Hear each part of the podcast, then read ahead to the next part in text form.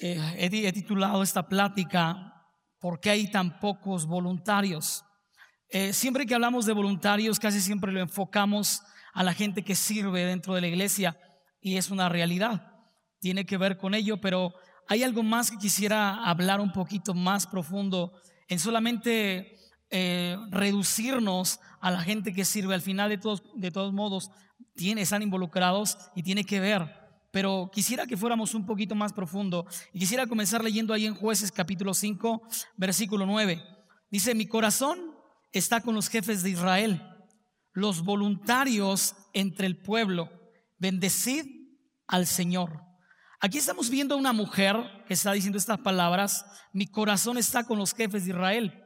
Está hablando una mujer llamada Débora y dice que su corazón está con los jefes de Israel. ¿Por qué? Porque dentro de una iglesia es necesario que exista gente, que haya gente dispuesta, que esté con todo su corazón entregada a la visión, esté entregada a los proyectos y a los propósitos que Dios ha asignado a una iglesia. Hay gente que realmente se ha conectado a las transmisiones, pero no es suficiente el simplemente conectarnos no es conectarnos por conectarnos, sino que es nuestro corazón el que debe conectarse a la visión que Dios está dando a la iglesia, a la visión que tiene esta congregación, que es una gran bendición. Todos sabemos que esta congregación es una inspiración. Eh, de alguna manera Dios ha usado esta iglesia para bendecir a muchas más. Y hay una visión grande en la cual tenemos que estar anclados con nuestro corazón. No sencillamente nada más conectarnos a la transmisión. Ahora, lo leeré, leeré este versículo, o más bien diré primeramente qué significa voluntarios, y se aplica a la acción que se decide hacer libremente y no por obligación o imposición de otro, es estar dispuesto. Entonces, cuando hablamos de un voluntario, estamos hablando de una persona que ha tomado libremente su obligación. Es algo que no está siendo obligado, pero él quiere tomar una responsabilidad que se le ha asignado.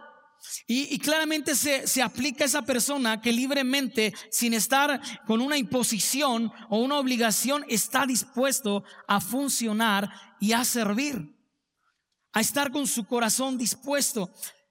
Ahora, una persona que es, que es voluntaria son gente que de alguna manera siempre están apasionados y siempre tienen esmero para hacer las cosas, ya que es algo que fluye de adentro hacia afuera, es algo que ellos quieren realizar, no es algo que se sienten obligados a hacer. Ahora, jueces capítulo 5, versículo 9, pero en la traducción, en la traducción lenguaje actual, dice, te doy gracias, mi Dios, oh Dios mío, dice, y felicito a los jefes de Israel, a los pocos valientes que se ofrecieron para luchar. ¿Se dan cuenta que aquí Débora hace una felicitación a los jefes de Israel? Dice, felicito a los jefes de Israel y luego dice a los pocos valientes que se ofrecieron, es decir, fueron voluntarios para luchar. Ahora Débora los está, les está diciendo que los voluntarios son valientes. Lo contrario a un valiente es la cobardía, es un cobarde. Y entonces él está, ella está diciendo como mujer y está reconociendo que hay jefes en el pueblo de Israel que son gente valiente, gente voluntaria, gente dispuesta para lo que Dios les ha llamado. Ahora, siempre que miremos una persona que es voluntaria, esas personas saben que eso implica responsabilidad, compromiso, entrega, esfuerzo, dedicación para colaborar y extender el reino de Dios. Esas personas se merecen ser felicitadas.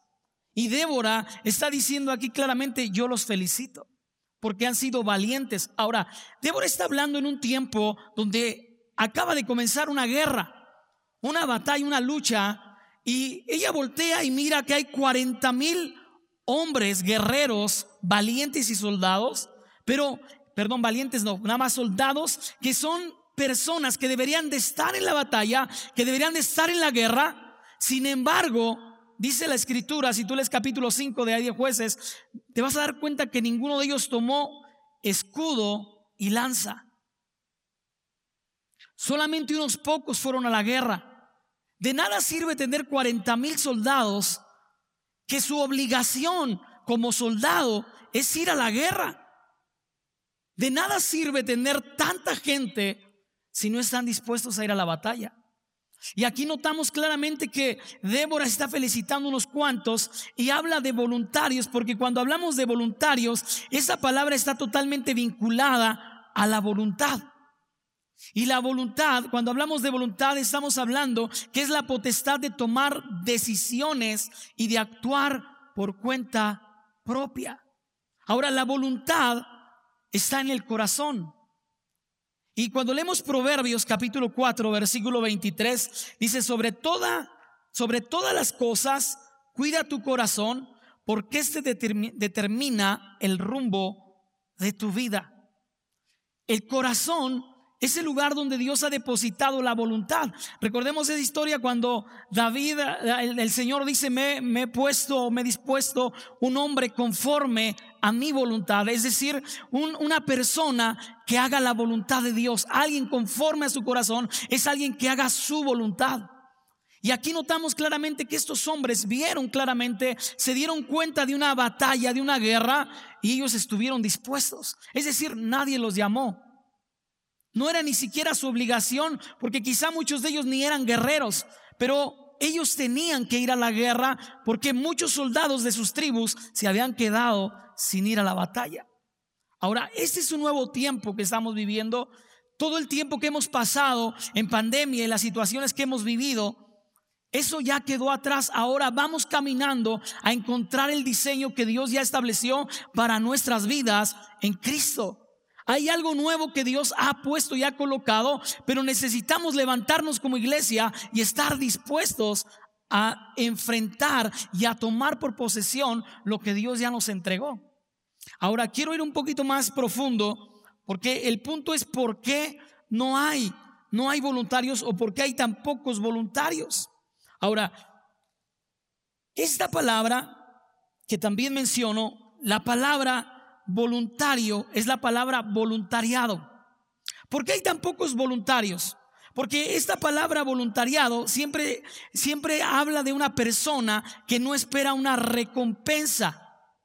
Está hablando de alguien que trabaja y realiza algo voluntario, algo que realmente el hombre quiere hacer a favor de otro sin esperar nada a cambio. Y muchas veces cuando nosotros queremos ser voluntarios, tenemos un enfoque equivocado y siempre esperamos recompensa. Y escuchen bien, sin duda, venir y congregarlos, buscar a Dios, adorarlo, honrarlo, servirlo, siempre trae una recompensa. Pero no es el propósito por el cual venimos a la casa de Dios.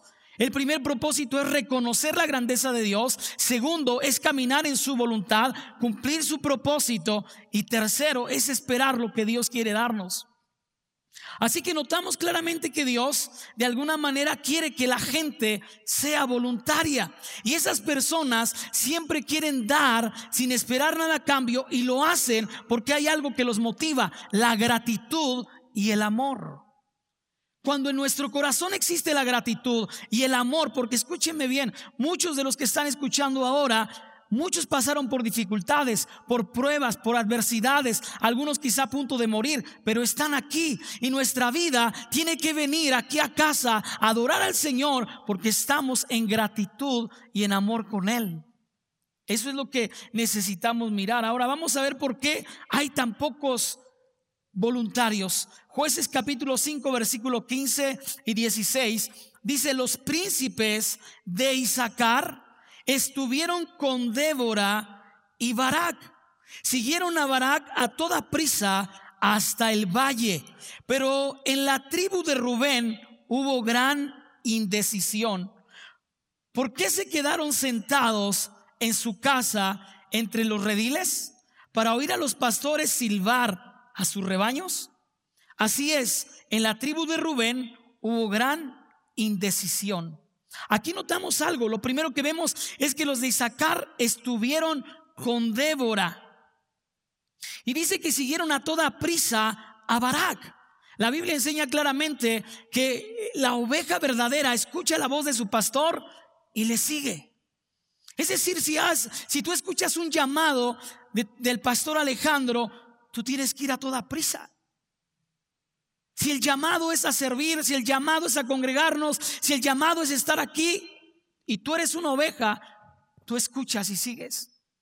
Y aquí notamos claramente que los de Isaacar siguieron a Barak y a Débora, la voz de la pastora. Hay que escuchar la voz y hay que seguir. Ahora dice claramente por qué. Eh, aquí, aquí notamos, dice a toda prisa, pero en la tribu de Rubén hubo gran indecisión. Hay gente que tiene una indecisión en su corazón de volver a la casa de Dios. Y notamos a mucha gente indecisa. ¿Por qué? Porque escúchenme bien, en la indecisión muchas veces existe un temor porque para poder decidir hay diferentes alternativas. Y cuando hay alternativas y tú tomas una decisión, estás tomando una prioridad. Y al momento de tomar una prioridad, estás renunciando a todas las demás alternativas. Y casi siempre, cuando se toma una decisión, muchas veces queremos tomar una decisión que no nos incomode. Algo que no rompa o nos haga atravesar de la comodidad en la que nos encontramos. Y aquí encontramos algo claro. Miren lo que dice. La pregunta es, ¿por qué se quedaron sentados en su casa entre los rediles? Para oír, dice claramente a los pastores, silbar a sus rebaños. Saben que este tiempo de pandemia, mucha gente se sentaba en las casas y escuchaba a cualquier pastor, cualquier predicador y escuchaba una predicación. Ya escuché la predicación. Sin embargo, aquí es una pregunta. ¿Por qué se quedaron sentados en su casa cuando ya no es tiempo de estar en la casa? Ya no es tiempo de estar escuchando el silbido de los pastores. Ahora, ¿por qué te digo esto? Porque tú tienes pastor. Y si tú eres una oveja, tú tienes que escuchar a tu pastor, no a los pastores. Ahora, el silbido de los pastores era para anunciar a las ovejas que era tiempo de caminar y seguir. Pero eso ellos tienen sus pastores. Tú tienes, tú y yo tenemos nuestro pastor. Y si el pastor hace un llamado, es ahí. Por ejemplo, cuando el pastor Alejandro dice, vamos a tener una junta, es el momento de dejar de hacer todo y tomar conciencia de que hay una plática que vamos a tener. ¿Por qué? Porque es la voz de nuestro pastor. Y es algo donde ahí tenemos que entrar y encontrar el punto de que no es tiempo, escuchen bien, no es tiempo de escuchar la flauta, es tiempo de escuchar la trompeta. Cuando se escuchaba la trompeta en Israel, todos dejaban de hacer todo y se reunían para ir a la batalla. Es tiempo de que dejes estar sentado en tu casa escuchando solamente el susurro de cualquier pastor y venir. Es el tiempo de congregarnos y servir a Dios en lo que Dios nos ha, nos ha, nos ha propuesto hacer. Ahora, tú y yo estamos teniendo una propuesta de parte de Dios y muchos tenemos que tomar la acción de, de, de, conectarnos a esa propuesta que Dios nos está haciendo porque es una bendición. Mucha gente quiere quedarse en su casa y le está dando importancia a otras cosas que son irrelevantes. Porque todos sabemos que el domingo es un tiempo para buscar al Señor y no podemos quedarnos en casa. Voy a seguir a jueces 17, versículo 17, perdón, 5, 17. Dice, Galad se quedó del otro lado del Jordán. Ya vemos que hay gente que quiere una recompensa para poder congregarse, otros que son indecisos. Y ahora miramos a los de Galad, dice, se quedaron del otro lado del Jordán. Eso se refiere a los hombres o a las personas que no quieren arriesgarse, no quieren tomar un riesgo. ¿Por qué? Porque escúchenme bien, en la, entre la tierra y el desierto estaba una división que era el Jordán. Ahora, Dios había prometido una tierra de bendición, de prosperidad, de abundancia. Pero tenían que cruzar el Jordán, no podía estar del lado del desierto, tenían que cruzar del otro lado. Es decir, tenían que pasar una transición del desierto, cruzar el Jordán y llegar a la tierra que Dios les había prometido. Ahora, el río Jordán nace en lo alto de Galat. Ah, ahora, ahí se desemboca y llega hasta el mar muerto. O sea que todo lo que es arrastrado del río Jordán llega al mar muerto. Se le conoce por, río, por mar muerto porque es diez veces más salado que el océano Pacífico. Es decir, no hay vida. No hay vida ahí, tenían, tenían que pasar. Así que la gente no se quería arriesgar porque tenían temor de cruzar el río y poder llegar a la tierra que Dios les había dado.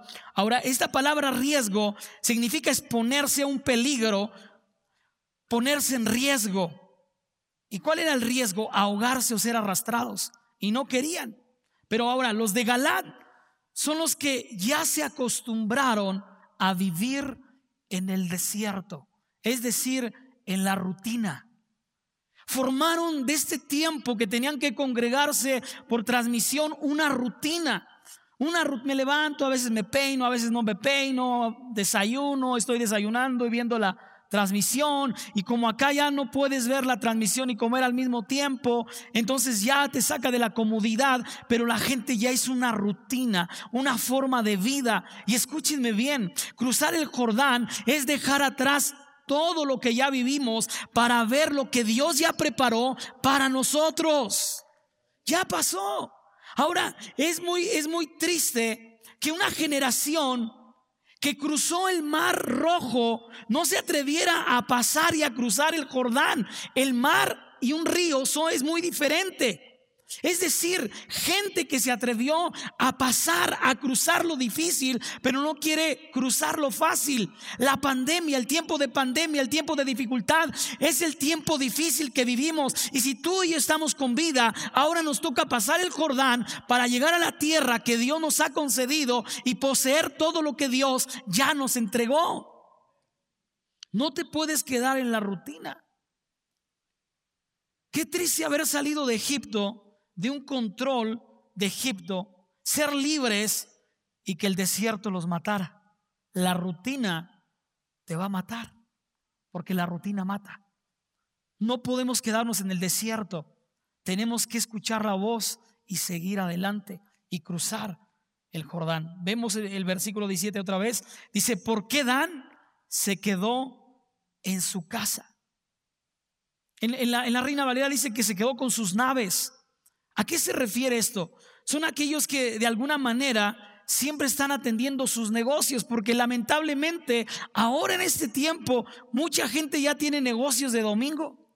Los que no trabajaban los domingos ahora ya trabajan los domingos. Y notamos aquí claramente que los de Dan se quedaron otra vez con sus naves, con sus negocios, con sus asuntos de casa.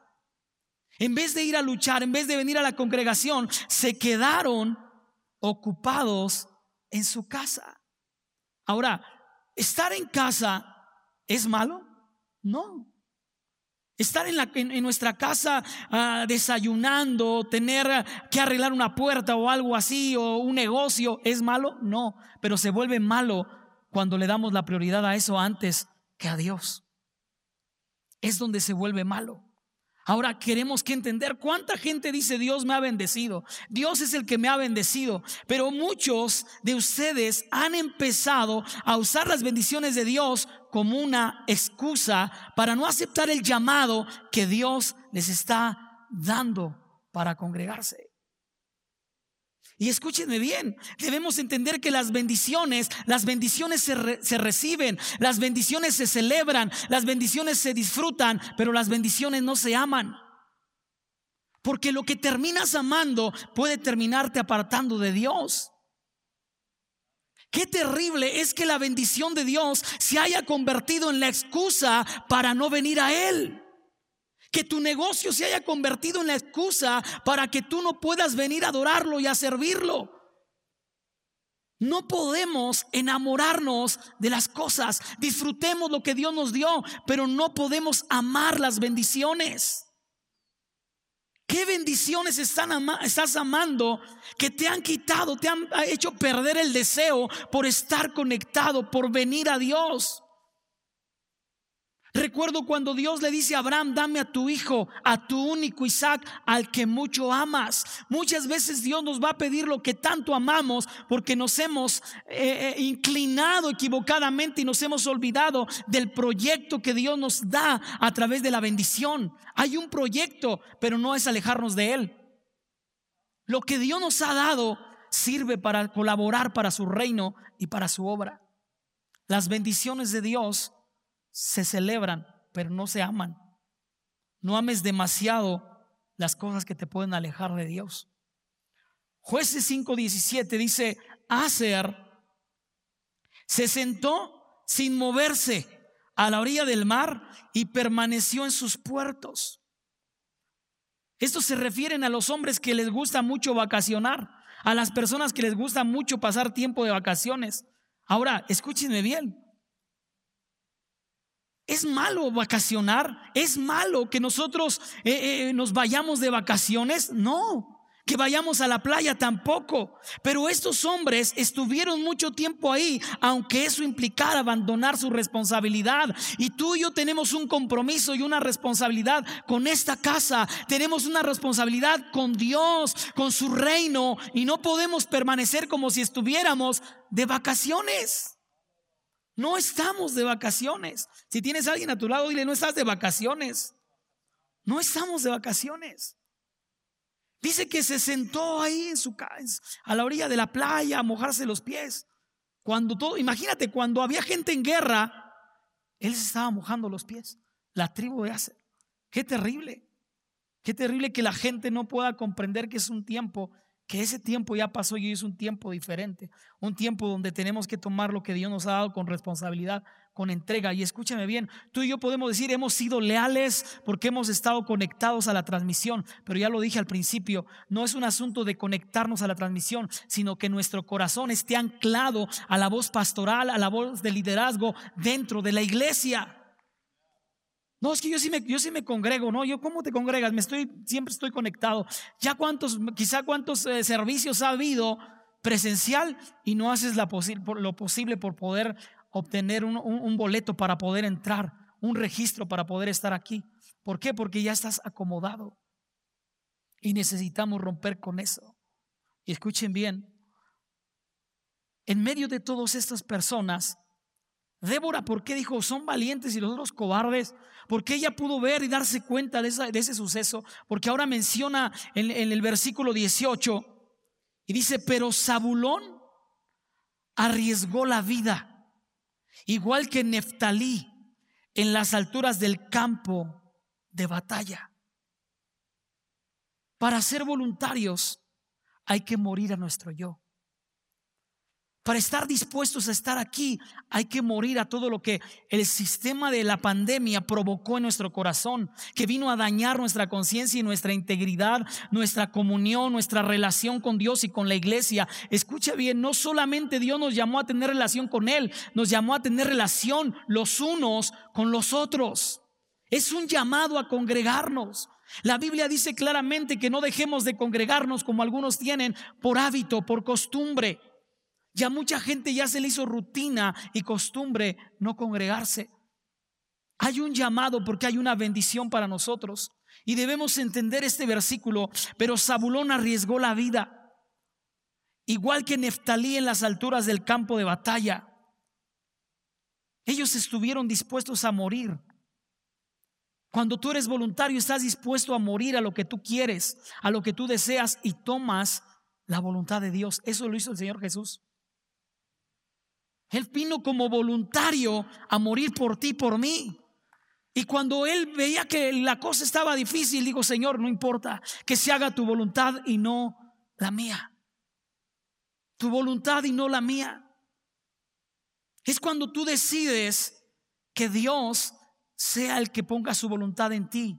Y a lo mejor no lo que tanto quieres o anhelas, pero Dios quiere siempre lo mejor para nosotros. Y ahora quiero, quiero decir con este versículo que acabo de mencionar. Pero Zabulón dice que arriesgó la vida igual que Neftalí en las alturas del campo de batalla. Estuvieron dispuestos a arriesgar su vida. Fueron voluntarios. Y escuchen bien, aquí yo he venido algunas veces y yo quiero decirles una cosa. Aquí hubo voluntarios.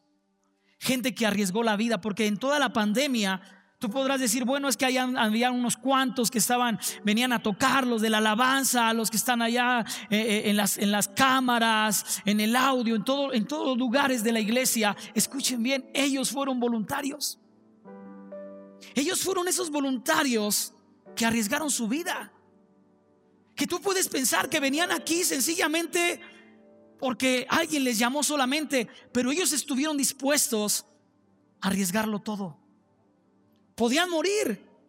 Tú sabes la situación. Podíamos contagiarnos, sin embargo, ellos estuvieron aquí. Y tú tienes que entender que el fruto más grande que pudiese haber después de que ellos se sembraron aquí es que tú seas ese fruto de venir a adorar, cantar y exaltar a Dios con todo tu corazón, de darle a Dios, de trabajar, de servir, de apasionarte, porque por causa de que Dios oh, levantó el corazón de estos voluntarios, tú no te quedaste sin oír la palabra, sin adorar a Dios en tu casa, sin escuchar el consejo, la dirección del Espíritu Santo. Y es algo que tenemos que valorar. Cada uno de los muchachos que están aquí hoy y muchos de los que en algún momento están, porque sé que son más, son gente voluntaria. Sus pastores mismos dieron su vida, saben todos los riesgos que, que pasaron, todas las problemáticas, las enfermedades, que, la pandemia, el virus que tocó su vida de Jaciel y todo lo que se, se vivió. Pero fueron voluntarios. Y entonces Débora canta y dice claramente ahí, pero Zabulón arriesgó la vida. Igual que Neftalí, arriesgaron su vida. Y mira por qué, porque Zabulón significa esto, significa dotar, honrar, esperanza y otorgar. Es decir, Zabulón está diciendo, yo me ofrezco como voluntario porque tenemos que seguir dotando a la iglesia. Yo me, yo me, yo me, yo me entrego como voluntario porque tenemos que honrar a Dios. No podemos dejar de honrar a Dios. Yo me ofrezco como voluntario porque tenemos que sembrar esperanza en la vida de la iglesia, en la vida de, nuestro, de nuestras congregantes, de nuestros amigos. Zabulón es otorgar y esas personas que estuvieron como voluntarios todo el tiempo y que siguen siendo voluntarios, son personas que otorgaron su vida, que estuvieron dispuestos a sembrar su vida. Y Neftalí, mi lucha. Mi hijo se llama Neftalí, Natanel Neftalí. Y cuando él nació, yo, yo vivía en las drogas. Y yo recuerdo que siempre tenía como en mi corazón tanta amargura, que tenía como un resentimiento contra mi hijo siendo un bebé. Y recuerdo que un día una palabra le dieron a mi esposa y le dijeron, tu hijo va a servir, va a, va a provocar que se unan la familia y que tu esposo venga al Señor y él va a crecer y va a servir. Y todo eso ha sucedido. Pero él vivió en un ambiente de lucha, de batalla, y ahora le está sirviendo en la iglesia, funciona en la congregación, me ayuda tanto. Y yo me doy cuenta de algo. Neftalí significa mi lucha. Yo le puse así Neftalí. Porque yo sé que él estuvo en una lucha. Y escuchen bien, muchos de ustedes, aunque no se llamen Neftalí, son Neftalís. ¿Por qué? Porque ustedes dijeron, esta es mi lucha. Lo que está pasando esta iglesia es mi lucha. Eso me incumbe. Y muchos de ustedes estuvieron dispuestos a entregar su corazón. Y escúchenme bien los demás en la iglesia. Tenemos que reaccionar a eso. Tenemos que valorar el amor, el sacrificio, la entrega, la dedicación que hace cada una de estas personas para que tú puedas estar aquí. Esta fue su lucha. Ahora ven y diles, vamos a trabajar y vamos a luchar juntamente con ustedes. Vamos a seguir adelante en la visión, en el proyecto, porque escucha, esta iglesia es una iglesia influyente, una iglesia que ha abarcado tanto, que es conocida y que ha mucha gente y muchos pastores necesitábamos estar aquí, necesitamos venir, porque aquí sabemos que hay mucho refrigerio, palabra que Dios nos da y tú eres parte de ello, como este, parte de esta iglesia. Tú eres parte de ello. Hay mucha gente que ya está a la, expectativa de volver a esta casa. Y siempre tú has sido una persona que nos ha servido, que nos ha bendecido con tu fuerza, que nos ha bendecido con, con tu dinero cuando ofrendas, cuando diezmas, para que esto, esto fluya y se pueda lograr el plan que Dios tiene no solamente para esta iglesia, sino que esta iglesia ha sido una fuente para muchas. Y tú eres parte. Tú tienes que ser el fruto de lo que estos voluntarios hicieron. Tú tienes que ser el fruto de, de los que se sembraron aquí y que pasaron toda la adversidad y toda la lucha y todo el tiempo en sacrificio para ver el reino avanzar y seguir. Así que lo que, lo que decía Débora, yo felicito a los jefes y yo con todo mi corazón felicito a mi pastor, a mi pastora, que sé que han sido siempre una bendición para nosotros y han seguido, han seguido y felicitamos a cada uno de ustedes como valientes, les admiramos y creemos que Dios tiene un plan poderoso y grandioso para esta iglesia y sabemos que de aquí fluye mucho para muchas congregaciones. Quizá algunos de los voluntarios son tus hijos. No digas, ah, pues bueno, se tenía que ir, no, valora. Y di vamos para adelante, porque muchos de ustedes se atrevieron a aún a sembrar a sus propios, como el Padre lo hizo. Sembró a Jesús aquí y produjo mucho. Vemos muchos jóvenes aquí y nos damos cuenta de lo que Dios está y quiere seguir haciendo. Así que la razón por la que hay pocos voluntarios es que porque muchos no quieren estar dispuestos a morir. No quieren estar dispuestos a dejar la comodidad y están indecisos. Así que en esta noche quisiera que levantaras tus manos y pudiéramos decirle al Señor, aquí estamos. Te pedimos perdón si nos hemos acomodado, si queremos seguir escuchando la flauta, el silbido de otros pastores. Señor, perdónanos y estamos aquí para escuchar la voz de nuestro pastor, la voz de nuestra pastora, lo que tú les has hablado. Estamos aquí para conectar nuestro corazón, para conectarnos a la congregación, a la iglesia. Estamos aquí, Señor, nos levantamos de nuestro asiento. No nos vamos a quedar sentados en nuestra casa. Vamos a ser parte de lo que tú estás haciendo. Vamos a colaborar, vamos a servir, vamos a seguir dando vamos a cumplir juntamente con nuestros hermanos el plan y el propósito que tienes. Señor, no vamos a amar más lo que tú nos has dado que a ti. No vamos a amar nada más que a ti. Las bendiciones que nos has dado no se van a convertir en la excusa para alejarnos de ti, para no venir a tu llamado. Renunciamos ahora a ese pensamiento y entendemos que todo ha venido de tu mano, que tú nos has bendecido. Y aquí estamos, Señor. Estamos aquí para anclarnos a tu voluntad, para anclarnos a tu corazón, para anclarnos a la iglesia. Estamos dispuestos y te pedimos perdón.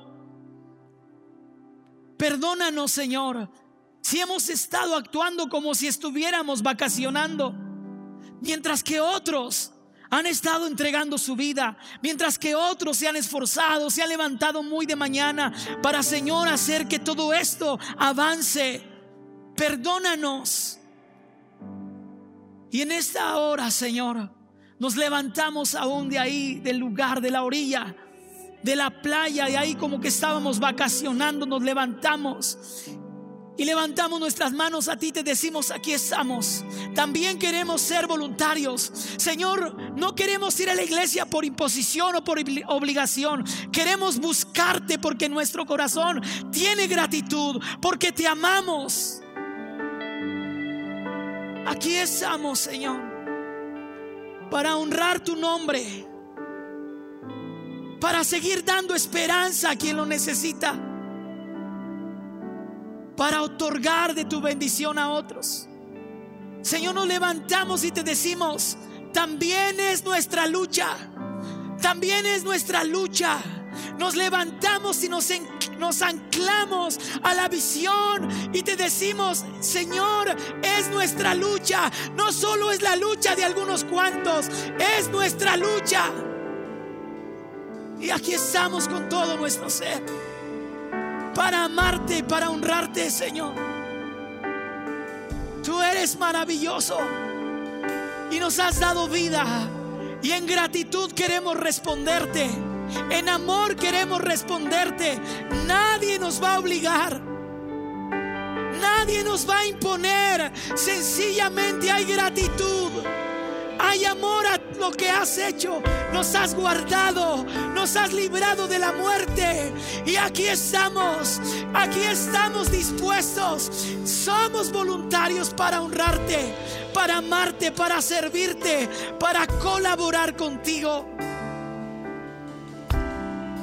Gracias Señor. Porque hay un plan y un propósito con esta casa. Porque hay un propósito que tú tienes para nuestra nación. Y también, Señor, nos anclamos esta casa. Porque tú eres el Dios que ha puesto nuestros corazones. Aquí, Señor, te damos honor y te damos gloria. Aleluya.